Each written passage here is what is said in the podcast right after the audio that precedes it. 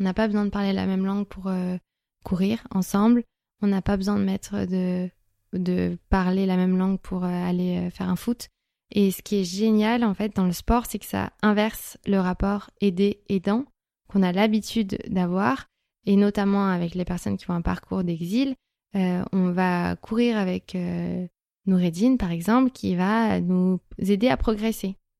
Donc c'est eux qui apportent quelque chose et, et qui ont plein, plein de richesses et plein de talents, euh, qui, partagent ça. Et je trouve que dans le sport, on retrouve vraiment cette force-là. Bonjour à tous, je suis Guillaume Lalu et je suis ravi de vous retrouver dans ce nouvel épisode de Course épique. Course épique, c'est le podcast Running et Trail qui vous fait vivre dans chaque épisode une histoire de course hors du commun. Athlète émérite, coureur confirmé ou anonyme passionné, quand la légende d'une course et la destinée d'un coureur se rencontrent, c'est dans Course épique qu'elle se raconte. Course épique, c'est un nouvel épisode chaque mercredi, mais c'est également chaque lundi matin un extrait de l'épisode à venir pour bien démarrer la semaine ensemble. Nous avons donc rendez-vous deux fois par semaine. Et si vous souhaitez suivre notre actualité au jour le jour et découvrir les coulisses du podcast, je vous donne rendez-vous sur notre compte Instagram courseepique.podcast. J'ai le plaisir de recevoir dans cet épisode Noémie et Mathilde, respectivement directrices et bénévoles au sein de l'association Kaboubou. L'objectif de cette association est de favoriser l'inclusion des personnes exilées socialement et professionnellement grâce aux valeurs fédératrices du sport et notamment de la course à pied. Le 6 mars dernier, 25 bénévoles et bénéficiaires de l'association étaient présents sur la ligne de départ du Harmonie Mutuelle Semi de Paris pour y vivre un grand moment de partage, une bulle de solidarité si précieuse pour tous, qu'ils soient migrants, demandeurs d'asile ou réfugiés. Ce jour-là, ils étaient tous de simples coureurs parmi d'autres, venus se dépasser pour aller chercher une même médaille. Mais je ne vous en dis pas plus. Marguerite et Noémie vont vous raconter tout ça bien mieux que moi. Bienvenue dans notre nouvel épisode de Course épique, Bulle solidaire. Cet épisode a été réalisé en collaboration avec Harmonie Mutuelle. Acteur de santé globale, Harmonie Mutuelle protège plus de 5 millions de personnes et accompagne ses adhérents, entrepreneurs et entreprises clientes en apportant des solutions innovantes en santé, prévoyance et prévention. Être en bonne santé, c'est aussi vivre dans une société en bonne santé, une société plus juste, plus solidaire. Avec Harmonie Mutuelle, avançons collectif. Bonjour euh, Noémie et Marguerite, je suis ravi de vous recevoir dans ce nouvel épisode de Course épique. Euh, merci également Noémie euh, de nous recevoir et de nous accueillir chez toi pour cet enregistrement. Comment est-ce que ça va en cette belle journée estivale? C'est une journée parfaite pour aller courir, non? On prend les baskets et on arrête l'interview maintenant? Je suis d'accord. On y va. Bonjour Guillaume. à fond, on y va. Let's go. C'est donc la fin de l'interview. Merci beaucoup à vous deux. Marguerite Noémie, avant qu'on s'intéresse plus particulièrement à votre pratique sportive et puis à votre engagement au sein de l'association Kaboubou, est-ce que vous pourriez vous présenter à nos auditeurs, nous dire un peu euh, qui vous êtes dans la vie? Euh, Marguerite, euh, bah, du coup, je suis bénévole dans l'association de Kaboubou depuis six mois environ. Et voilà, je travaille dans l'aménagement dans du territoire. Et tu as quel âge? Et j'ai 31 ans. Et Noémie, j'ai également 31 ans. Je suis cofondatrice et aujourd'hui co-directrice de l'association Kaboubou et euh, j'habite à Paris.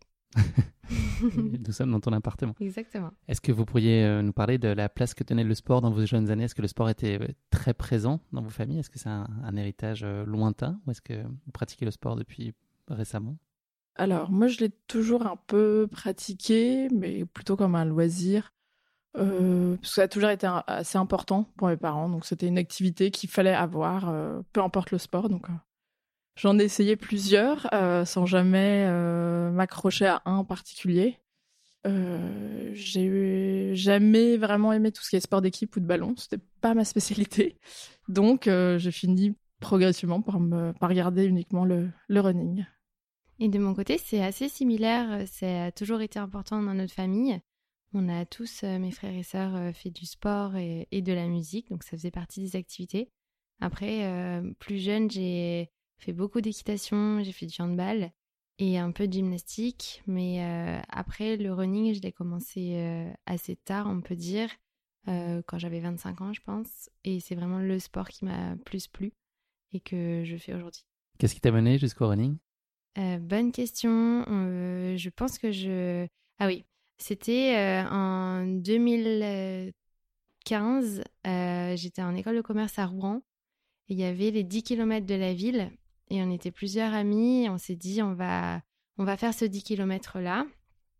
Et je l'ai terminé. Je me suis dit, plus jamais je ne fais une course de ma vie. C'était On se dit toujours ça à chaque fois. Euh, ouais, terrible. Et du coup, euh, finalement, euh, un semi-marathon. Euh, Trois mois plus tard. un an plus tard, semi-marathon avec, avec une amie. Et je me suis dit, allez, défi. Et finalement, ça m'a, ça m'a plu. Donc, premier semi-marathon, je me suis dit, plus jamais, jamais de ma vie, je ne ferai de marathon. Et petit à petit, de, de semi, mais de marathon aussi. Et finalement, j'ai fait aussi le marathon. Donc, voilà. Maintenant, je ne dis plus, plus jamais. et toi, Marguerite? Euh, moi, j'en ai toujours fait un peu de manière très aléatoire depuis jeune. C'était beaucoup avec mon père. Et euh, on n'habitait pas à Paris à l'époque. Et du coup, c'était plutôt euh, pour profiter d'un moment. donc, à l'époque, on habitait dans le sud. Donc, c'était courir au bord de l'eau. ou de manière un peu aléatoire, le matin, dans des week-ends entre copains. Et après, j'ai arrêté pendant mes années d'études parce que c'était difficilement combinable avec euh, la vie étudiante. Et... Il y a d'autres choix qui sont faits à ce moment-là dans la vie étudiante. C'est ça. Travailler, bien sûr. Voilà, exactement. Et, euh, et voilà, et c'est plutôt quand je suis arrivée à Paris que j'ai réussi un peu à stabiliser ma vie. Euh, quelque chose qui me manquait, que je voulais rééquilibrer. et donc, du coup, c'est voilà, c'est avec le running. Tu as du mal à te remettre à la course à pied dans Paris? J'imagine que le contexte était un peu moins favorable que ce que tu avais connu préalablement. Ouais, bah après, je trouvais que les, ça a souvent été euh, le long de la scène. Euh, je trouvais que ça, ça marchait assez bien. Donc, euh, c'était. voilà, j'ai repris par, par, par là. Quels bénéfices ou quels accomplissements vous trouvez tout particulièrement dans la course à pied? Qu'est-ce que vous apporte la course à pied que vous apporte pas d'autres activités sportives, mais pas seulement, Marguerite? Bah, Je trouve que ça vide. Ça dépend de son état d'esprit, mais je pense que ça vide pas mal la tête. Ou moi, ça me permet de d'aussi de clarifier les choses, euh, de penser, de, de, ranger un peu les choses dans ma tête. Tu cours euh, dans le silence? Ou tu as des podcasts ou de la musique? Euh, ou des gens? Ben, je courais avec beaucoup avec la musique et depuis que j'ai commencé à courir avec du monde, j'ai tout à fait arrêté la musique et j'arrive plus à courir avec la musique. Donc là, c'est un vrai changement. Noémie, les bénéfices pour toi? De mon côté, j'ai les deux les deux aspects, l'aspect de la course individuelle où j'ai ma musique et ça me permet vraiment d'avoir un moment, euh, comme tu dis Marguerite, pour réfléchir et pour, euh, pour penser à plein de choses, pour se détendre. Et euh, la course à pied en groupe où on peut vraiment partager et j'aime bien aussi qu'on se dise on est dans un nouveau lieu et on va aller profiter de ça pour le découvrir en courant. Ça permet de voir beaucoup de choses et que ce soit à la campagne ou à la ville. Et ça, ça me plaît vraiment beaucoup. Quel est votre type de sortie favorite? Les sorties longues, euh, un petit 10 km, euh, elle est un peu dénivelée. Qu'est-ce qui vous, amuse le plus, les fractionnés? Euh, Moi, je pense que c'est 10 km. Je pense que c'est la bonne, c'est la bonne distance, c'est la bonne temporalité. Et effectivement, comme disait Noémie, c'est un bon rythme pour découvrir les alentours de là où on se, se pose pour quelques jours. Et pour moi, le meilleur run, c'est celui du matin au soleil et au bord de l'eau euh, donc euh, à Paris, on va dire la Seine, mais euh, au bord de l'océan, c'est pas mal non plus. Noémie, en marge de ta pratique sportive, tu es à l'initiative du projet Kaboubou qui tient une place centrale dans ta vie puisque tu t'y consacres aujourd'hui à temps plein. Est-ce que tu peux nous parler de sa genèse, nous donner un peu les principes fondateurs de l'association et puis en profiter pour nous donner la signification de Kaboubou? Oui, je vais commencer par ça. Kaboubou, ça signifie l'amitié par le sport en Swahili et c'est également un type de lutte congolaise donc on a créé cette association en 2018, en janvier 2018, et ça partait d'une idée qu'on a eue euh, à l'été 2017. L'été 2017, pour remettre un peu de contexte, c'était euh, la candidature de Paris aux Jeux 2024. On ne savait pas encore si on allait accueillir les Jeux ou pas. Et euh, il y avait beaucoup d'envie de, changer les choses autour du sport et de créer une candidature différente pour Paris avec un vrai héritage à ces Jeux. Et dans ce cadre-là, Paris 2024 a organisé un hackathon avec Make Sense, qui est un incubateur de projets d'entrepreneuriat social et solidaire. Et l'idée, c'était vraiment de rassembler des personnes qui étaient intéressées autour de l'entrepreneuriat et de, euh, ensemble, en groupe, euh, d'imaginer un projet. Et c'est là que j'ai rencontré les deux autres cofondateurs. Et on s'est dit, pourquoi on n'utiliserait pas justement cette force du sport pour intégrer euh, et pour euh, pour intégrer des personnes qui, qui, sont parfois en marge de notre société. Et euh, à cette époque-là, on faisait en fait du bénévolat à Porte de la Chapelle, ils avaient installé un camp d'accueil de, personnes qui ont, un parcours de migration. Et euh, en discutant avec les personnes sur place euh, dans le camp d'accueil, on s'est rendu compte qu'en fait, il y avait beaucoup de ces personnes-là qui faisaient du sport dans leur pays, euh, de la course à pied, mais aussi du fitness et du football, et d'autres sports d'ailleurs, et que quand ils sont arrivés en France, ils ont dû arrêter à cause de, de contraintes, que ce soit financières, matérielles, ou même euh, de, de contraintes. savoir par quel vous euh, prendre euh, voilà, le sujet. Le, même le français, le français, le réseau, comment on entre dans un club de sport alors que chez eux ils font du, ils faisaient du foot avec leurs amis, pas du tout dans une structure par exemple, ça peut être le cas. Donc du coup on s'est dit on va créer un, grand tournoi de football et, on va rassembler ces personnes-là qu'on a rencontrées autour du bénévolat et des personnes locales, donc c'est des personnes, nos amis, des personnes euh, qu'on avait euh, dans notre réseau. Et en fait, on s'est rendu compte qu'il y avait une énorme force sur euh, ces tournois-là et sur ces séances de running aussi d'ailleurs.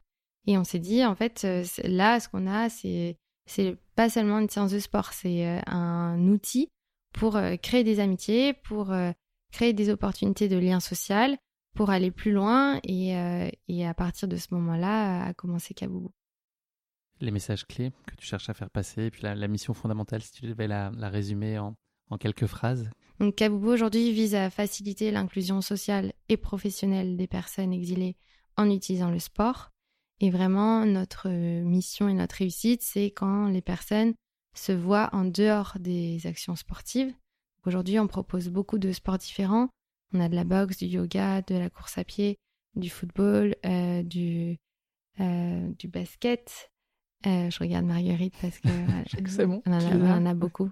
il en reste combien? Trois, quatre? Il y en a d'autres? Il m'en reste pas mal. Il y a la natation. Euh, voilà, il y a le vélo aussi.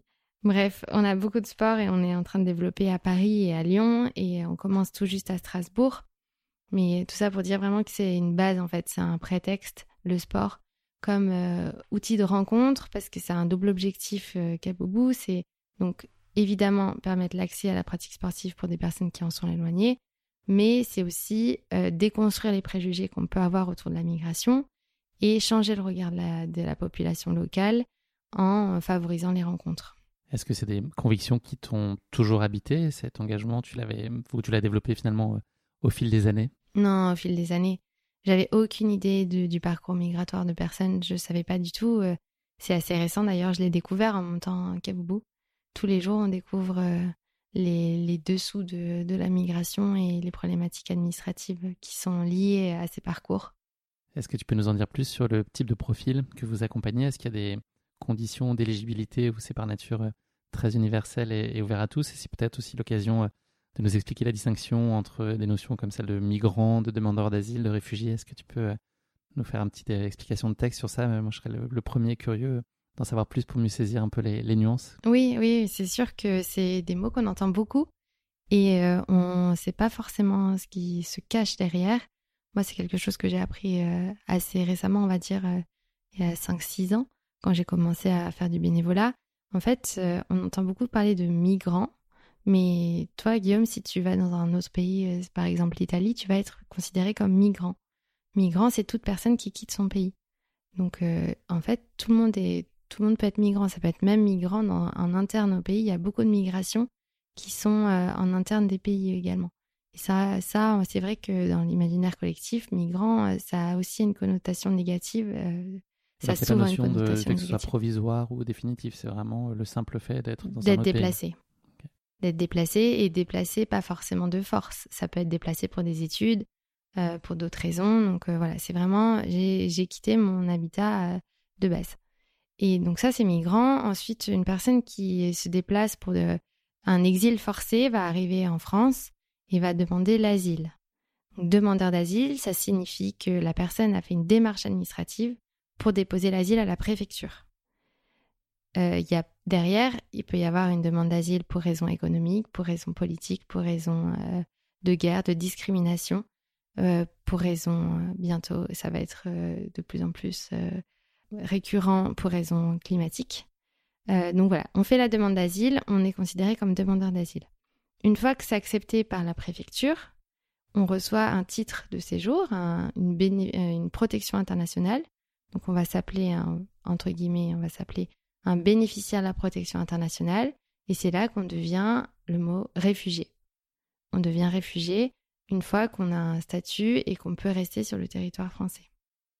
Donc, euh, en fait, un réfugié est un migrant. Un demandeur d'asile est un migrant. Merci beaucoup pour ces éclaircissements précieux. Kaboubou, en fait, donc il y a un, périmètre d'accompagnement qui est lié euh, à l'inclusion sociale, on en a parlé. Euh, il y a aussi la dimension professionnelle, enfin qui fait aussi partie de l'inclusion sociale, mais sous une forme. Quel est le, type de, projet ou d'accompagnement que vous pouvez proposer à vos différents bénéficiaires? De base, on fait vraiment euh, que les activités, enfin, on faisait que les activités sportives en 2017, 2018, 2019. Et on s'est vite rendu compte qu'on avait beaucoup de personnes qui venaient aux activités, qui cherchaient un travail, qui nous demandaient comment être euh, bénévole, comment avoir une expérience professionnelle. Et c'est à ce moment-là qu'on a créé des formations professionnelles. Donc, on a créé des parcours qui accompagnent la personne de A à Z donc le premier parcours qu'on a créé, c'est la formation FIT, formation inclusion travail. Et cette formation permettait à des personnes d'obtenir un CQP, un certificat de qualification professionnelle. Donc ça, c'est une formation diplômante qui permet de travailler dans l'animation sportive en France. Et donc les personnes qu'on a accompagnées ont été formées et aujourd'hui peuvent être rémunérées pour des opportunités d'animation. Euh, voilà, et au fur et à mesure, on a développé les formations on est en partenariat avec euh, des organismes de formation et avec euh, d'autres, des entreprises. Et on a un second programme qui s'appelle Splash, qui est, comme son nom l'indique, pour devenir sauveteur aquatique. Et donc les personnes qui vont faire ce programme-là vont pouvoir obtenir un BNSSA. Et ensuite, donc on l'a créé parce que c'est un métier en tension, le métier de sauveteur aquatique. Et l'idée, c'est que dès qu'ils sont diplômés, ils peuvent être embauchés derrière. Et euh, la particularité des programmes de Kaboubou, c'est qu'il y a un accompagnement social euh, sur toutes les problématiques transverses, que ce soit de l'hébergement, que ce soit le droit au compte bancaire, que ce soit le, les problématiques sociales euh, avec la CAF par exemple, enfin toutes les démarches administratives. Ils ont également des cours de français et ils ont des ateliers professionnalisants. Donc ça peut être un atelier où on les aide à améliorer leur CV, où c'est des simulations d'entretien d'embauche. Donc c'est vraiment un parcours complet euh, pour ensuite pouvoir accéder au marché du travail. Est-ce que tu peux nous dire quelques mots sur euh, l'organisation de l'association aujourd'hui? Comment elle est structurée? Quel est le champ d'action de chacun? Oui, donc on a trois grands blocs dans l'association. Le lien social avec les activités sportives, tout ce qui est valorisation des compétences avec le bénévolat et tout ce qui est professionnel. Donc euh, le bénévolat, on le met souvent dans le lien social aussi et on a un programme pour les femmes qui s'appelle Potentiel parce que en 2019, on s'est rendu compte qu'on n'avait quasiment pas de femmes exilées qui participaient à nos activités alors que les femmes exilées représentent 40% aujourd'hui des demandes d'asile, demandes d'asile pardon, en France. Donc on s'est dit pourquoi elles viennent pas au, au sport. Donc évidemment, elles font face à des contraintes plus importantes que les hommes. Euh, et donc, on a créé euh, des sessions spécifiques pour les femmes et euh, un programme qui les suit sur un an, qui leur permet d'avoir accès à du yoga une fois par semaine et de faire un binôme, une femme locale, une femme exilée. Et tout un samedi sur deux, elles découvrent un nouveau sport. Donc, on a fait des initiations de course à pied, bien sûr, mais on a fait des initiations. Là, récemment, il y a eu la capoeira, du jiu-jitsu, il y a eu de l'escalade, il y a eu du football. Donc voilà, plein de sports différents pour, pour les femmes. Donc voilà, deux grandes organisations, le lien social et la formation au sein de Kaboubou. Et on est en train de travailler sur euh, le modèle d'essaimage pour permettre à d'autres villes de développer ce modèle-là. Et donc on a ouvert à Lyon et on est en train de réfléchir pour ouvrir à Strasbourg. Comment se finance l'association aujourd'hui? Principalement par euh, des subventions, des subventions publiques mais également privées. Euh, cette année, c'est la première fois qu'on a des subventions pluriannuelles. On est subventionné par euh, l'Olympic Refuge Foundation, qui est la fondation du CIO. Ça fait beaucoup d'acronymes, mais le CIO, c'est le Comité international olympique. Euh, et on est aussi lauréat de Impact 2024, qui est le programme de subvention de Paris 2024. donc voilà, donc ça, c'est nos grosses subventions. Et après, on a euh, également des dons de particuliers. Si euh, tu viens par exemple à la course à pied, tu peux euh, faire une donation libre lors de l'inscription. On a également des prestations aux entreprises. On organise des team building, que ce soit de sport collectif ou des ateliers de sensibilisation. On a par exemple la semaine dernière organisé un grand tournoi de basketball pour une entreprise.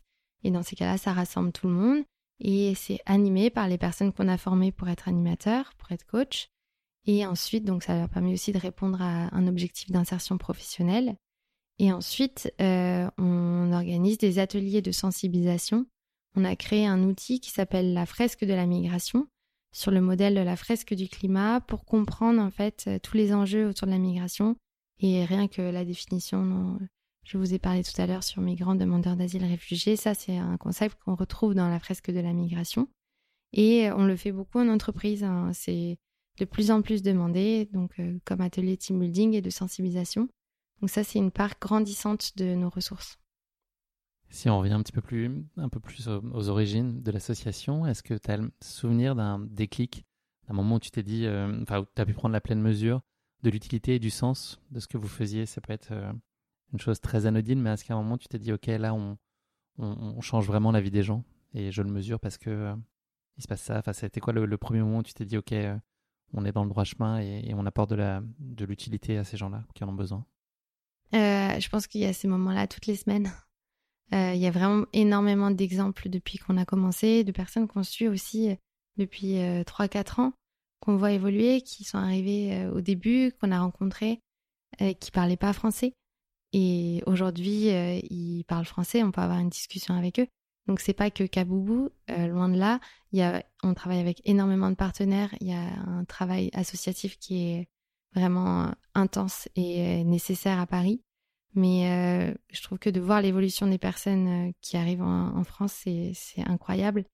Et quelque chose qui m'a particulièrement marqué, c'est l'histoire d'un jeune qui était dans l'équipe de foot chez Kaboubou et qui s'est retrouvé à la rue du jour au lendemain un mineur euh, un été et du coup on l'a hébergé chez nous. Et ça m'a permis vraiment de découvrir le euh, contexte des, enfants qui arrivent en France et qui sont seuls. Donc on les appelle les mineurs non accompagnés qui sont parfois pas protégés par l'État français alors qu'ils sont mineurs pour des, raisons d'évaluation de minorité par le département et tout ça, euh, ça, enfin, là, j'ai découvert euh, un contexte dont je n'avais aucune idée avant. Et, et, maintenant, de voir euh, ce jeune évoluer et, il fait toujours partie de l'équipe de foot. Et maintenant, il a sa minorité qui est reconnue, donc il est protégé. Et ça, c'est vraiment incroyable de voir ce genre de parcours. En quoi est-ce que le sport est selon vous aujourd'hui euh, un tel vecteur d'inclusion? Qu'est-ce que vous avez comme conviction sur la, capacité qu'a le sport à, intégrer, euh, enfin en tout cas à contribuer à l'intégration? Et, euh, est-ce que la course à pied a, tout particulièrement cette vertu-là selon vous? De par son accessibilité peut-être Oui, pour moi c'est vraiment un langage universel en fait. C'est on n'a pas besoin de parler la même langue pour courir ensemble. On n'a pas besoin de mettre de de parler la même langue pour aller faire un foot. Et ce qui est génial en fait dans le sport, c'est que ça inverse le rapport aidé-aidant qu'on a l'habitude d'avoir, et notamment avec les personnes qui font un parcours d'exil. Euh, on va courir avec euh, Noureddin, par exemple, qui va nous aider à progresser. donc c'est eux qui apportent quelque chose et, euh, qui ont plein, de richesses et plein de talents, qui, qui partagent ça. Et je trouve que dans le sport, on retrouve vraiment cette force-là. Marguerite, est-ce que tu peux nous parler de ton histoire, toi aussi, avec Kaboubou? Tu nous as expliqué tout à l'heure que ça faisait quelques mois que tu avais rejoint l'association. Qu'est-ce qui t'a mené jusqu'à Kaboubou? Euh, bah, du coup, je cherchais euh, un groupe pour courir parce que c'est bon. Après euh, multiples déménagements, j'avais fini par trouver voilà quelque chose de stable. Et du coup, en faisant quelques recherches, j'ai découvert Kaboubou juste à côté de chez moi. Et donc, j'ai fait une, enfin, j'avais fait une première tentative il y a, enfin, de première expérience il y a deux ans. Puis après, il y a eu toute la période de Covid, donc là, je me suis arrêtée. Et euh, quand j'ai voulu reprendre, ah ben, je, m'y suis remis. Et puis, euh, une fois, on a entraîné euh, une autre. Et finalement, je suis devenue régulièrement tous les jeudis. Et, et, voilà, et au bout de, de, deux mois, l'association m'a demandé si je voulais être bénévole pour, pour accompagner l'association.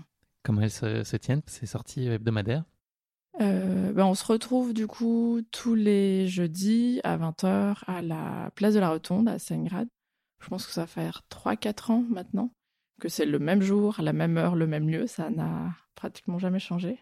Et donc on se retrouve, on accueille les différentes personnes. Vraiment toutes les sessions euh, sont assez différentes en termes de nombre de personnes. Ça peut varier euh, souvent quand même, euh, vu que c'est en extérieur, en fonction de la température et des saisons et de la présence bah, du coup de chacun. Et donc là, on part pour environ 8 km le long du canal de l'Ourcq. et donc on part tous ensemble et le but de cette section, c'est que ce soit vraiment euh, ouvert à tout le monde, à chaque session, à tous les niveaux, euh, pour quelqu'un qui veut débuter le running ou euh, quelqu'un qui fait des super performances en running. Et donc on part tous ensemble, et puis les, ceux qui vont le plus vite, régulièrement, dès qu'ils se retournent et qu'ils voient plus les, les autres, reviennent, font des boucles, et donc font leur séance, peut-être eux vont faire peut-être le double de kilomètres avec les boucles. Mais voilà, on reste tous ensemble et on arrive ensemble à la fin et de temps en temps on fait des, petits exercices euh, le long du parcours, on monte des escaliers. Euh. Avec le sourire. Exactement, toujours dans la c'est toujours dans la bonne humeur. Euh. Et on peut le voir parce qu'on fait voilà une photo pour ce, pour chaque souvenir de, séance et on peut voir les, les sourires. Vous ne souriez pas que sur la photo. Non, on sourit globalement tout le temps. Noémie, est-ce que tu peux nous donner un ordre d'idée du nombre de personnes que vous avez accompagnées, par exemple, l'année dernière? Oui, l'année dernière, on a eu 1300 participants et participantes à Paris et à Lyon. Donc, euh, c'est des personnes qui sont venues au moins une fois à une activité Kaboubou. Et vous avez formé une trentaine de personnes aussi? Exactement.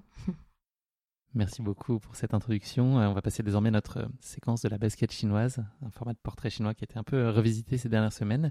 Je vous propose de commencer vers toi, Noémie, en l'occurrence, avec la première question. Quel est le talent que tu aimerais le plus avoir? Il n'y a pas de limite. Vas-y. Euh, le talent que j'aimerais vraiment avoir, c'est l'art oratoire, de pouvoir euh, parler sur tous les sujets et euh, pouvoir convaincre, être en capacité, comme je veux, de, pouvoir faire passer tous les messages que je souhaite. T'es convaincante là, pour l'instant, depuis le début de nos échanges en tout cas. C'est un sujet que, je connais bien. Pas d'inquiétude sur les talents. Marguerite, deuxième question de basket chinoise pour toi. Un, un jour parfait pour toi, c'est quoi? Ça ressemble à quoi? Qu'est-ce qu'il faut comme ingrédient? Comme ingrédient, bah là actuellement, je dirais qu'il faut d'abord partir en Bretagne. Parce que c'est un peu ma région de cœur. C'est le prérequis. Voilà, c'est ça. Et puis, dans une journée, il y a souvent un petit tour en bateau, à la voile, euh, avec une petite euh, balade ou rando, euh, voilà, au bord de la plage. Il y a souvent un pique-nique et puis une petite session de surf en fin de journée. Ça donne envie, non Avec la combi, donc. Ou pas. Ou pas. Ça dépend. Dernière question de cette basket chinoise pour vous deux. L'activité qui vous apaise le plus? Qui veut commencer?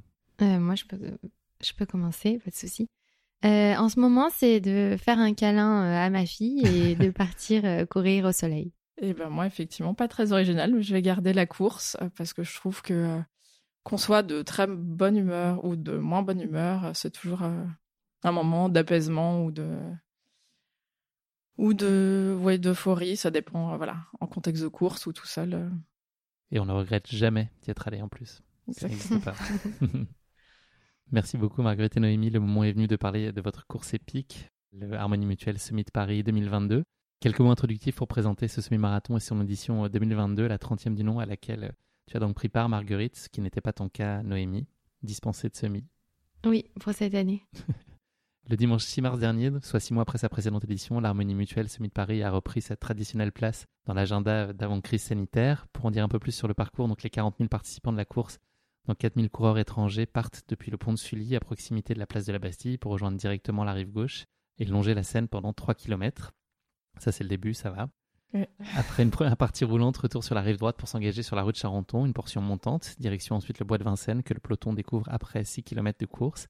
Au deuxième kilomètre, les coureurs passent devant le château de Vincennes. La mi-course vient alors d'être dépassée. Il faut ensuite attendre le quatorzième kilomètre pour sortir du bois de Vincennes et retrouver les rues de Paris. Au 17e kilomètre, c'est la dernière ligne droite, ou presque. Elle est un peu longue comme euh, dernière ligne droite. Tu nous le confirmeras, je pense, euh, Marguerite. Les Ketsen accompagnent les coureurs jusqu'à l'hôtel de ville au kilomètre 19 avant de les mener à la place de la Bastille où est jugée l'arrivée après 21,1 km de course. Au-delà de leurs propres ressources mentales, les coureurs et coureuses peuvent également compter sur une foule parisienne venue en nombre, encourager avec ferveur les athlètes élites comme les coureurs amateurs. Pour finir, quelques considérations statistiques euh, complémentaires. Près de deux tiers du peloton se sont élancés cette année pour la première fois sur euh, ce Harmonie Mutuelle Summit de Paris. Cette année également, les femmes représentaient plus d'un tiers des participantes, 36% pour être exact, un chiffre qui est euh, en augmentation. On voudrait que ce soit plus, mais c'est une tendance en tout cas qui est, qui est plutôt une bonne nouvelle, mais c'est jamais suffisant. Voilà en quelques mots euh, ce qu'il faut avoir euh, en tête sur la course épique qui va nous intéresser euh, aujourd'hui. Maintenant, vous connaissez le podcast, donc c'est un moment qui est redouté, qui est la question qui pique. Mais vous êtes deux, donc vous avez quand même plus de chances d'arriver à trouver la réponse à, deux. J'ai entièrement confiance. On va donc aujourd'hui s'intéresser au Swahili, puisque tu l'as dit tout à l'heure, le, mot kaboubou vient du Swahili. et donc, tu nous as expliqué tout, le sens de, cette notion, enfin de, ce terme kaboubou, et puis le fait effectivement soit aussi une activité sportive une lutte traditionnelle congolaise. Le swahili, pour euh, repréciser, c'est une langue bantoue qui est parlée dans la région des Grands Lacs africains, en Afrique centrale et australe, par environ 300 millions d'Africains, ce qui en fait euh, la, deuxième langue la plus parlée euh, d'Afrique. Voilà ma question qui pique pour vous. Vous êtes prête? Oui. Une chanson au titre en swahili, extraite de la bande originale d'un film, est devenue extrêmement populaire au milieu des années 90. Est-ce que vous avez une idée du nom de cette chanson en swahili? Hakuna Matata Bravo. Tu, tu valides, Marguerite? Je valide. Je l'avais pas, mais je valide. C'est absolument ça. Alors moi, je l'ai découvert en préparant cette question parce que je ne le savais pas. Et Hakuna Matata, c'est effectivement une devise qui est issue de l'expression swahili euh, Hakuna Matata Tizo, pardon, qui signifie il euh, n'y a pas de problème. Euh, l'expression, c'est d'avoir fait connaître dans mm. les pays occidentaux en 83 avec la reprise de Boney M de la chanson Jumbo Buana du groupe kenyan Them Mushrooms, que tu connaissais sûrement, Noémie. Non, pas du tout, mais tu en sais beaucoup plus que moi et qui donc reprenait la phrase de Hakuna Matata dans son refrain. Et puis ensuite, elle a connu un nouvel élan de popularité avec euh, la chanson du film d'animation Le Roi Lion qui est sorti euh, en 1994, comme chacun sait. Voilà, Simba est le roi de la jungle, ça, il n'y a aucun doute, mais vous êtes euh, les reines de la question qui pique. Et Simba, ça signifie lion en swahili. Ah oui mm. ah, Je me suis fait avoir mon propre projet de la question qui pique, c'est la question qui repique. C'est tout ce que je sais. Bravo à vous. Allez, je vois que vous tournez comme des lions en cage avant qu'on parle de la course épique de Marguerite. On va donc rentrer dans ton euh, Harmonie Mutuelle euh, Semi de Paris. Je te propose de remonter un, petit peu le temps et d'évoquer, euh, Marguerite, l'édition de, septembre 2021 du Harmonie Mutuelle Semi de Paris. Est-ce que c'est pour toi un prolongement naturel finalement et peut-être une demande qui a été formulée par les membres de l'association de faire des courses en complément des, entraînements que vous pouvez avoir chaque semaine, chaque jeudi? Est-ce que c'était un souhait euh, plutôt émis par eux ou plutôt initiative euh, de votre côté, euh, Kaboubou, pour proposer d'autres choses et d'autres moments de connexion et de partage? Je pense que c'était proposé par l'association. Enfin, en tout cas, moi, c'est comme ça que j'en ai eu vent, parce que en fait, voilà, je faisais partie de l'association et et c'est dans le voilà dans le groupe des, différents bénévoles qu'on a eu cette, cette proposition. Donc ça venait de l'association. Oui, et notamment euh, le semi-marathon, c'est grâce à Harmonie Mutuelle, parce que c'est une opportunité géniale pour les coureurs, vu le prix du dossard pour euh, un individuel. Euh, et en fait, la course du jeudi, c'est vraiment pas de la compétition. Donc là, on, a eu, on avait déjà fait des, des 10 km et on s'est rendu compte que c'était génial pour, pour toute l'équipe. Et au fur et à mesure, maintenant, les gens demandent par contre, quand est-ce que c'est la prochaine course? Quel accueil euh, les membres de l'assaut ont, réservé à cette perspective? Est-ce qu'ils étaient globalement euh, très déterminés, très volontaires, ou est-ce que pour certains c'était aussi beaucoup de, doutes et de questionnements? Bah, Je pense qu'il y avait un, peu des deux. Et euh, je pense qu'il y, a cette volonté d'essayer, en fait. Et, de et surtout, je pense, de participer à un collectif. Je pense que ça. Tout le, monde s'est auto-motivé, j'imagine. Exactement. Que ce soit voilà, en groupe ou individuellement, tout, tout le monde s'est dit j'ai envie d'en être. En échangeant un peu avec vous euh, en amont de cet euh, entretien aujourd'hui, euh, vous aviez soulevé le fait qu'il y a pas mal d'irritants finalement qu'on n'a pas forcément en tête sur la partie déjà sur l'inscription basiquement.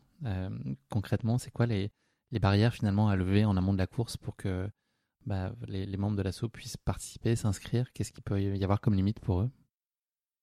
Bah, Ça va être parfois dans la lecture du français.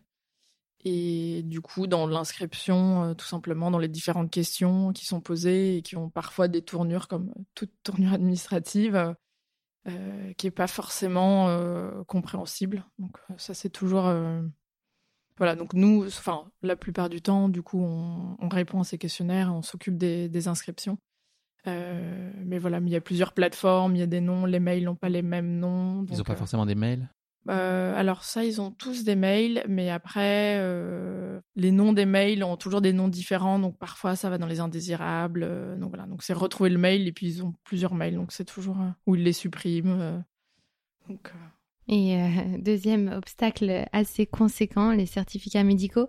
Parce qu'il faut prendre rendez-vous euh, chez le médecin. Nous, ça nous paraît euh, assez simple, mais en fait, quand on n'a pas la couverture maladie, c'est la croix et la bannière et c'est payant. Donc, on essaye aussi de les accompagner. Donc, normalement, toutes les personnes qui sont en France ont le droit d'avoir une couverture maladie, mais à cause de démarches administratives pas toujours réalisées, il y en a qui se retrouvent sans ce droit-là. Donc, euh, nous, on essaie de trouver des médecins qui euh, peuvent prendre ces personnes-là et, euh, surtout s'y prendre à l'avance parce qu'on sait que ça peut être compliqué, notamment à Paris, de, trouver un médecin qui fait un certificat médical.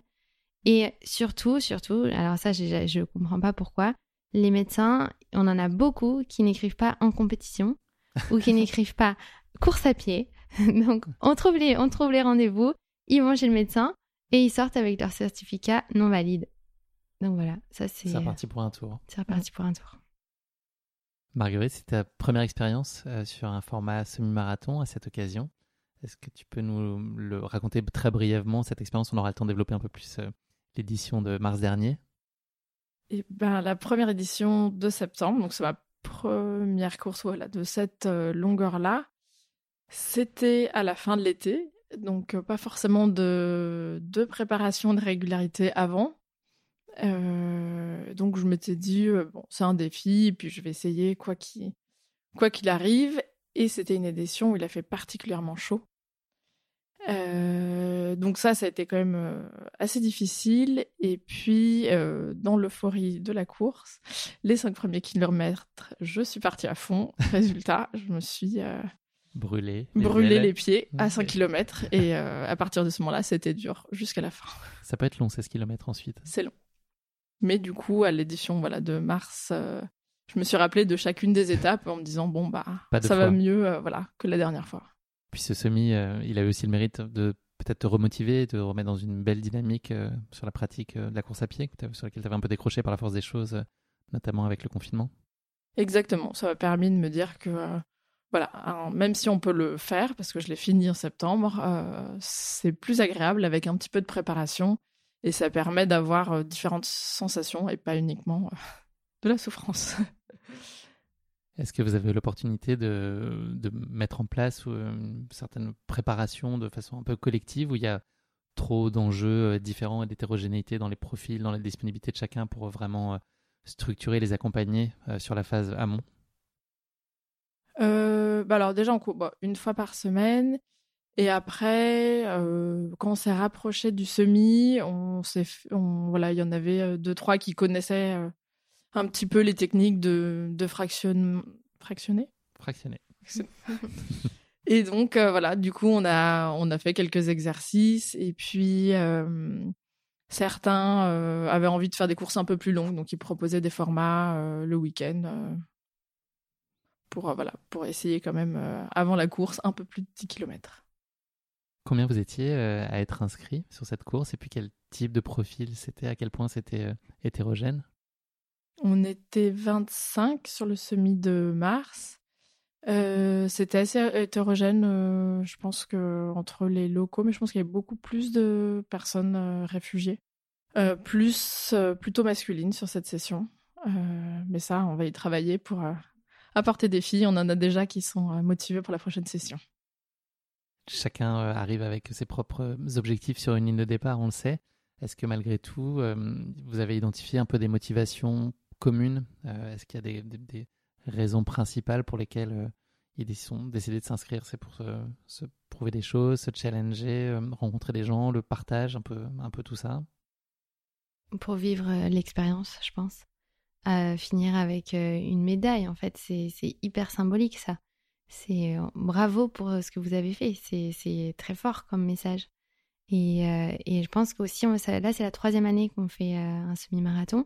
Les personnes commencent à voir les photos aussi. Peut-être que celles qui se disent c'est pas pour moi voient en fait que tout, tout, le monde peut le faire. Et je pense que c'est dans la continuité des entraînements du jeudi.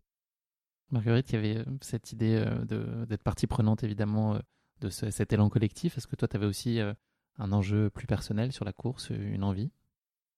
Bah, Sur cette deuxième session, pas particulièrement. C'est vraiment l'expérience collective. Et puis là, en fait, de passer du temps euh, une fois par euh, une fois par semaine euh, avec toutes sortes de personnes qu'on revoit parfois qu'on voit une seule fois parfois qu'on voit deux fois parfois bah on, voilà on, finit la course maintenant on est on est potes quoi donc on, fait des voilà on a des expériences en dehors des jeudis maintenant donc voilà donc c'est vraiment pour pour passer un moment ensemble. Vous êtes aussi sympa le dimanche que le jeudi alors ça y est ça s'est vérifié. Oui. Comme toute course, euh, le moment du retrait du dossard, il rend le projet euh, très concret, donc il fait euh, monter en pression d'une certaine façon, et puis c'est aussi un moment d'excitation assez fort. Comment il s'est passé ce moment-là et comment vous l'avez vécu ce retrait des dossards? Bah Là, c'est toujours un moment assez, assez important parce que du coup, déjà, on s'identifie tous. Donc, déjà, il y a le moment de rencontre pour savoir avec qui on va courir. Euh, parce qu'il y en a qu'on connaît moins, tout le monde ne se connaît pas, donc euh, du coup c'est déjà une, première étape euh, d'identification et puis voilà, et puis effectivement on sent l'excitation qui, monte au fur et à mesure. donc tout le monde parle beaucoup, se demande s'il est bien prêt, s'il a tout ce qu'il faut, se donne un peu les derniers conseils et puis beaucoup de beaucoup de fierté, je pense, de, de, participer. Déjà, avant même de partir. Exactement. Moi, j'ai juste un souvenir de ce retrait des dossards-là. C'est que on avait une obligation de montrer le pass vaccinal et non pas le pass sanitaire. Donc, ça veut dire qu'un test ne suffisait plus. Et ça, on a eu euh, vraiment euh, beaucoup de problématiques. Et surtout, cette édition-là, je pense que le pass vaccinal a été euh, arrêté peut-être une semaine après. Donc euh, ça nous a... Une petite surcouche euh, administrative. exactement. Il fallait un passe vaccinal euh, en compétition ou c'était bon? Marguerite, comment tu vis les moments qui précèdent le départ, la, nuit précédente? Est-ce que c'est une, source d'inquiétude particulière quand tu as un rendez-vous comme ça qui t'attend ou, c'est que du plaisir et puis de l'impatience? C'est un grand mélange, je pense, de pas vraiment d'anxiété, mais euh, ouais, de savoir si euh, on va y arriver, mais euh, en même temps d'excitation parce que euh, voilà, c'est toujours un moment de partage. voilà, les toutes petites inquiétudes que je peux avoir, c'est toujours sur l'alimentaire et tout ça parce que c'est quelque chose qui voilà que je trouve toujours difficile à gérer et on se rend compte que au-delà de 10 km, il faut y réfléchir un petit peu avant. Qu'est-ce que tu t'attends à vivre avec ce semi et puis en quoi tu l'imagines euh, différent de ta première expérience? Euh, bah, Il est différent parce que déjà je me suis plus préparée. Donc euh, je m'attends vraiment à... À plus profiter finalement. À plus profiter, voilà, avoir plus de variations dans la course et plus, voilà, avoir des ressentis un petit peu différents. Ça y est, nous sommes le dimanche 6 mars 2022, le grand jour est arrivé, grand jour qui démarre par les retrouvailles et le dépôt des affaires. Est-ce que le plan s'est déroulé sans accroc Est-ce que ça a été un peu chaotique cette mise en route? J'ai la réponse. Euh, effectivement, quelques accros, euh, même si on a bien répété les consignes la veille sur l'heure d'arrivée. Arriver à l'heure, c'est toujours euh, voilà, un grand défi.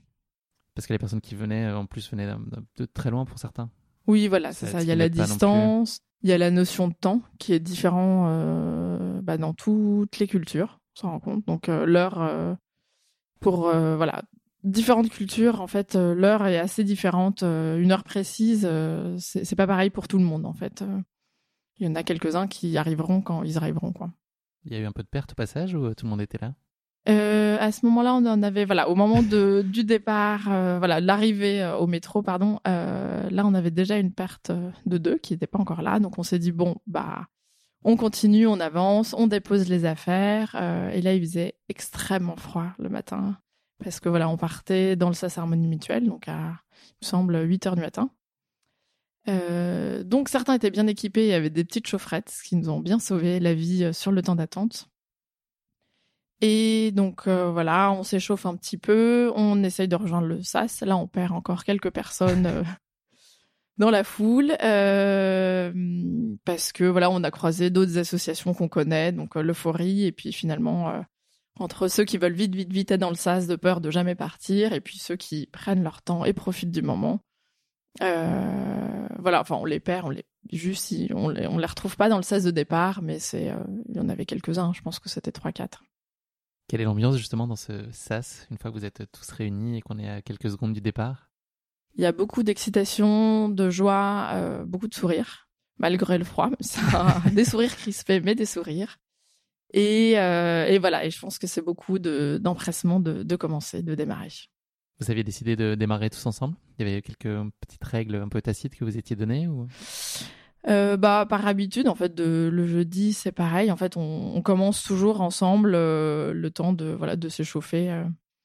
n'y a pas de voilà de départ trop rapide et puis il n'y a pas de personne c'est enfin on va dire qu'il y a peut-être des objectifs individuels de temps mais bah, c'est pas la, la, priorité donc tu n'es pas parti à 3 minutes du kilomètre.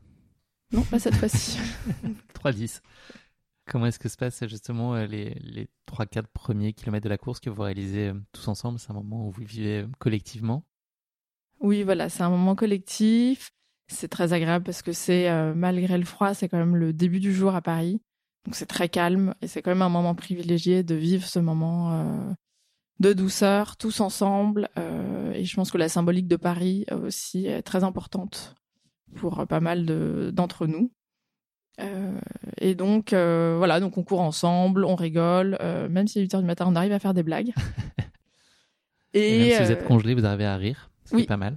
C'est ça, exactement. Et donc, c'est un très bon moment. Et, et voilà, tout, tout le monde rigole. Et se... Vous êtes tous très identifiables, non C'est ça vous, avez, vous portez le même t-shirt? Voilà, exactement. On porte tous le même t-shirt. Et ça, c'est tout au long de la course. ça nous permettra, nous, de nous retrouver, mais aussi d'être identifiés par euh, soit euh, bah, justement d'autres associations, soit en fait par des personnes qui sont venues soutenir les uns et les autres euh, tout au long du parcours. Par la force des choses, le groupe commence un peu à s'étirer au niveau de Vincennes, au niveau du, kilomètre 6, où chacun commence un peu à se caler sur son propre rythme, et puis un regroupement naturel par niveau qui s'opère.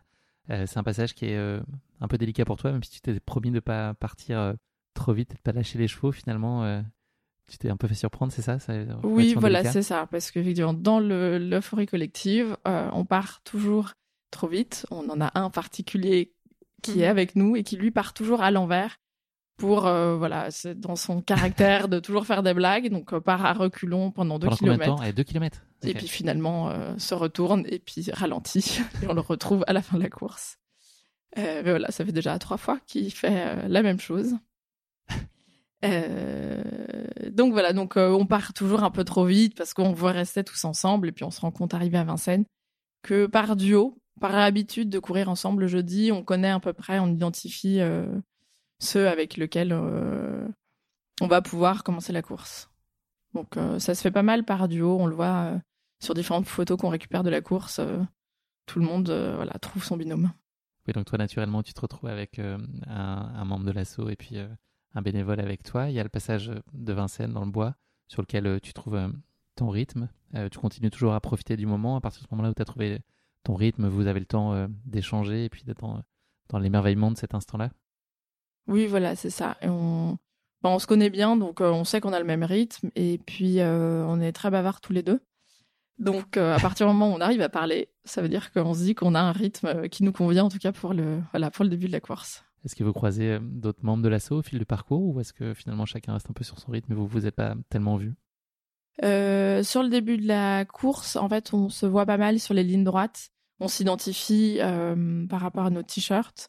on se connaît, donc là on est vraiment pas très loin. Donc de temps en temps il y a des mouvements, il y a des échanges dans les duos avec ceux qui, qui arrivent à démarrer un peu plus vite, ceux qui sont finalement sortis la veille et donc qui se rendent compte qu'il va falloir ralentir pour finir. Et, balance pas euh, les noms. Je, voilà, je, ne je serai secrète là-dessus. Euh, donc voilà, donc euh, les, les, duos changent et puis aussi toute l'équipe qu'on a un peu perdue au départ, qui sont pas mal, sont les plus rapides, donc qui nous rattrapent. Mine de rien, je pense à la moitié du parcours, qui voilà, qui nous font une petite tape sur l'épaule et qui nous dit on se retrouve à la fin. la montée vers Domini, le kilomètre 15, donne lieu à des retrouvailles, des regroupements et beaucoup d'émulation. C'est un moment dans lequel tu t'es senti aussi particulièrement porté. Ça a été euh, un des moments forts de ce semi. Oui, voilà. Ça. Alors, au début, je la redoutais et c'est celle que, en tout cas dans l'équipe, on appelle la grande montée, sans savoir exactement où elle est, mais on sait qu'elle arrive à un moment du parcours et et je pense que beaucoup de ceux qui ont participé en mars avaient participé en septembre et du coup avaient redouté cette grande montée au soleil. Il vaut mieux pas savoir en fait. il faut mieux pas savoir, exactement. Et euh, surtout qu'on sait que le, me semble que le premier ravitaillement euh, est notamment en eau et en, haut de cette montée. Euh, donc ce qui est très important avec la chaleur en septembre. Et en fait, au fur et à mesure de la course, il y a de plus en plus de monde sur les bords de, la course. et je pense que c'est en haut de la montée où là, il commence à avoir beaucoup de monde, beaucoup d'associations, beaucoup d'applaudissements. Donc là, ça redonne un petit coup d'énergie. Tu le disais tout à l'heure, c'est des associations. Vous vous connaissez, c'est ça, entre vous? Vous avez l'habitude de vous croiser? On se croise et puis euh, les que ce soit euh, bénévoles euh, ou enfin en fait souvent quand même les, les, personnes qui participent aux activités sont venues d'autres assos, se connaissent, ont des copains enfin voilà, ça bouge beaucoup entre les associations. Et, donc ça il y a toujours quand même un il y a toujours des, Enfin, c'est pas. Euh, en gros, toutes les personnes participent à plusieurs associations, que ce soit autour du sport, autour de l'aide alimentaire, euh, que l'aide aussi de la culture. Donc, on, se reconnaît entre nous et donc on, s'encourage les uns les autres. Commence ensuite pour toi un nouveau chapitre de la course avec un rythme qui s'accélère porté par la fougue d'Antoine, qui est le président de Kaboubou. Est-ce que tu lui en veux à ce moment-là? Est-ce que tu envisages de, de quitter l'assaut et de démissionner? Alors à ce moment-là, pas encore, parce que c'est le début de l'accélération.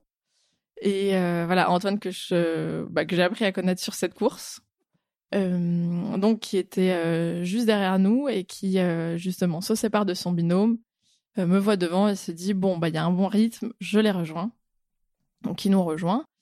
On commence à discuter, à voilà échanger de nos vies, de nos parcours, et puis arrivé un moment, il dit bon, on a un bon rythme, on peut accélérer. Et là, c'est là où tu dis non Non, merci. Là, je, pour l'instant, c'est la, première fois qu'il dit on accélère, donc euh, je me dis pourquoi pas. J'avais des, encore des bonnes sensations. Je me dis les jambes euh, marchent, tout marche, donc euh, on y va. La fin de parcours a été assez exigeante, justement, puisque le rythme n'a fait que augmenter. Comment est-ce que tu as vécu ces derniers kilomètres, puis cette longue, cette espèce de longue ligne droite, qui n'y en a pas une, mais en tout cas ces derniers kilomètres, le long de la Seine, le passage de l'hôtel de ville, comment ça s'est passé pour toi? Bah, du coup, voilà, la première accélération, c'était le long de la Seine. Donc euh, ça va, les... on a des sensations quand même, des jambes quand même qui, se... qui commencent à se sentir, mais euh, je me dis tant que euh, c'est pas autre chose que les jambes, donc c'est pas le vent, tant qu'il n'y a pas de pointe, ça va, on continue. et c'est à partir du moment d'hôtel de ville, qui était mon moment redouté parce que c'était vraiment pour la session de septembre le moment le plus difficile. Euh, parce que voilà, euh, Antoine me dit bah on tourne hôtel de ville, il me dit bah tu vois on voit Bastille. Donc on est arrivé. Et là je dis ça va être long. Parce qu'il me dit euh, si on peut faire un bon temps si on accélère encore. Il s'arrête jamais. Il s'arrête pas. Surtout il s'arrête pas. Et moi je dis mais moi je vas-y si tu veux y aller vas-y. Il me dit non non voilà. Il me dit non non pas du tout. Tu vas le faire avec moi. T'es encore là et, euh, et voilà, et du coup, à plusieurs reprises, j'étais là, genre, non, mais je... il dit non, non, allez, on y va, on y va, on y va. Et il m'a porté jusqu'au moment où, euh, effectivement, on arrive au tour de Bastille, où là, il y a tellement de monde, d'encouragement, d'applaudissements, que là, on se laisse porter euh, jusqu'à la ligne pour une deuxième boucle, presque. Peut-être pas. tu conclus ce semi de Paris après 1h40 minutes et 49 secondes d'effort. Quelle est la première chose à laquelle tu penses quand tu franchis la ligne d'arrivée? Est-ce que tu penses ou est-ce que juste euh, Antoine t'a tellement poussé dans tes retranchants que t'as Ah bah je me dis j'ai réussi. allongé par terre? Non, je me dis j'ai réussi et puis ce que je trouve euh, vraiment agréable, c'est que euh, voilà, il y a ce petit moment qui est très individuel, on dit c'est bon, j'ai réussi. Et puis après on avance donc là avec les jambes qui je pense le corps redescend, donc les jambes qui commencent à trembler. Et là, on a tous les bénévoles qui nous donnent de l'eau à manger avec un sourire assez incroyable. Et euh, ça que je trouve vraiment, euh, vraiment agréable. On se dit, c'est bon, on a fini. Euh, et voilà. Vous aviez convenu de vous retrouver avec tous les autres coureurs de l'association ou est-ce que ça s'est fait naturellement, vos, vos retrouvailles à l'issue de la course? Je pense que ça se fait assez naturellement aussi parce que on a, on est tous assez excités de se retrouver, de d'échanger, de sur la course, sur les sensations. Euh, on a aussi très envie de savoir les résultats des premiers, ceux, ceux pour qui on sait il y avait un petit défi de temps. Donc on a envie de savoir comment ça s'est passé, s'ils ont réussi. Euh, et on attend avec impatience euh, les derniers euh, qui vont arriver. Et du coup, c'est vrai qu'on reste, malgré les consignes de la sécurité, on reste. et le froid. Et le froid, mais ça, à ce moment-là, on le ressent pas. On a des grands, des espèces de grandes capes plastiques roses, magnifiques. voilà, mais à ce moment-là, on pense pas trop au froid. Je pense qu'il y a un peu l'adrénaline, l'euphorie qui fait que euh, voilà, on bouge et voilà, on essaye de d'attendre tout le monde et on veut pas sortir de ce sas euh, tant que tout le monde n'est pas arrivé. Tu as pu les rejoindre dans le sas, toi, Noémie? Pas dans le sas, mais à, la euh, à la bière de, de 10h du matin que je n'ai pas prise, mais que, que les coureurs ont bien mérité. On s'est arrêté dans un bar à Bastille et là, tout le monde a pu se rejoindre ici. Quel a été le sentiment des, membres de l'association Je pense que c'était quand même un des gros enjeux aussi de, bah, de voir à quel point ils s'étaient, euh, j'imagine, accomplis dans ce, dans ce défi. Comment est-ce qu'ils ont euh, chacun vécu cette expérience? Qu'est-ce qu'ils en ont dit? Beaucoup, je pense beaucoup, beaucoup de fierté, euh, personnelle et collective. Et c'est ça qui est assez important, c'est que dès qu'ils ont fini et qu'ils ont leur médaille, ils demandent tout de suite qu'on fasse une photo d'eux avec la médaille, avec le sourire. Mais aussi tous les duos, les amitiés, tout le monde se, voilà, est fier des uns des autres de ce que chacun a accompli que ce soit voilà en temps, mais tout le monde vraiment se félicite et euh, dix fois et je pense qu'on a chacun sur notre portable 200 photos euh, de ce moment dans le SAS. Oui, c'est ce que j'allais dire, les photos et les partages euh, sur le groupe WhatsApp, c'est très révélateur. Tout le monde, à la fin de la course, partage des messages de remerciements et des messages tellement positifs. Et une chose que je trouve intéressante que tu avais évoqué, Noémie, quand on avait parlé en amont de, cette euh, entrevue, qui était le, fait que la dimension là encore très universelle de la course à pied, euh, ça c'est par nature, mais le fait que tout le monde avait la même médaille, tout le monde avait la même tenue, donc en fait il n'y a pas de distinction possible entre les coureurs, les réfugiés, ceux qui ne le sont pas, enfin il y a une espèce de... chacun finalement euh, ressemble à son prochain, c'est aussi un bon moment je pense pour ça, ça doit leur permettre de pleinement profiter de ce moment et de ce statut qu'ils n'ont pas tellement peut-être dans leur quotidien. Ouais, et là, on dit souvent Paris est à nous quand on court. Et c'est vrai, ils ont accès à la course. Il y, a des, il y a des musiques, il y a des concerts, il y a tout le monde qui les applaudit. Donc c'est vraiment, on, ne sait plus en fait qui, qui a des parcours difficiles, qui a des parcours euh, euh, compliqués. Enfin, c'est vraiment, euh, tout le monde est égal. Est-ce qu'il y a eu très vite cette idée de, de, qui a été formulée de revivre un moment de course ensemble Avant la bière, hein, j'entends. Euh, oui, bah déjà là de partager avec euh, bah, ceux qui sont pas là, qui n'ont pas pu venir, euh, toutes les photos, c'est aussi voilà marqué. Et là, pour l'instant, on veut rester à la fin de la course, on veut rester tous ensemble dans cette bulle. Mais dès que la bulle du semi le lendemain sera ouverte, à ce moment-là, tout le monde dit bon bah c'est quoi la prochaine?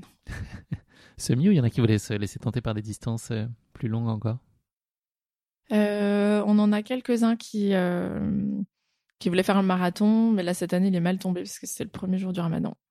Donc ça, du coup, c'est quand même, euh, c'était une, des difficultés, mais euh, mais voilà, je pense que pour les prochaines, euh, on va essayer de voir si on peut.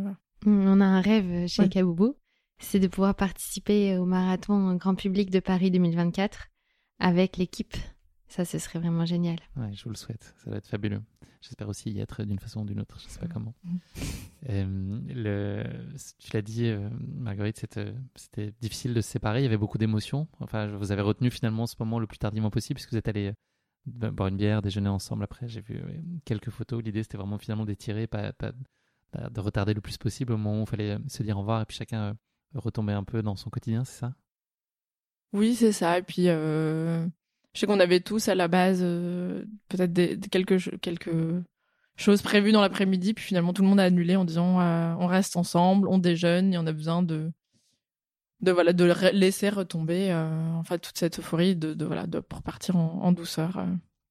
Les retrouvailles le jeudi d'après, parce que j'imagine que beaucoup devaient avoir envie d'être là le jeudi, peut-être d'arborer même pour certains fièrement leur médaille. Est-ce que vous avez senti des choses un peu différentes dans la dynamique? Est-ce qu'il y avait un, espèce de lien? Et puis c'est peut-être cette fierté dont, dont, vous parliez qui était euh, palpable. Et puis est-ce que ce désir de, course, cette réalisation par la course, elle a ruisselé sur les autres membres qui étaient présents ce jour-là et qui n'avaient pas, pris part à la course? Est-ce que ça a aussi fini de les convaincre?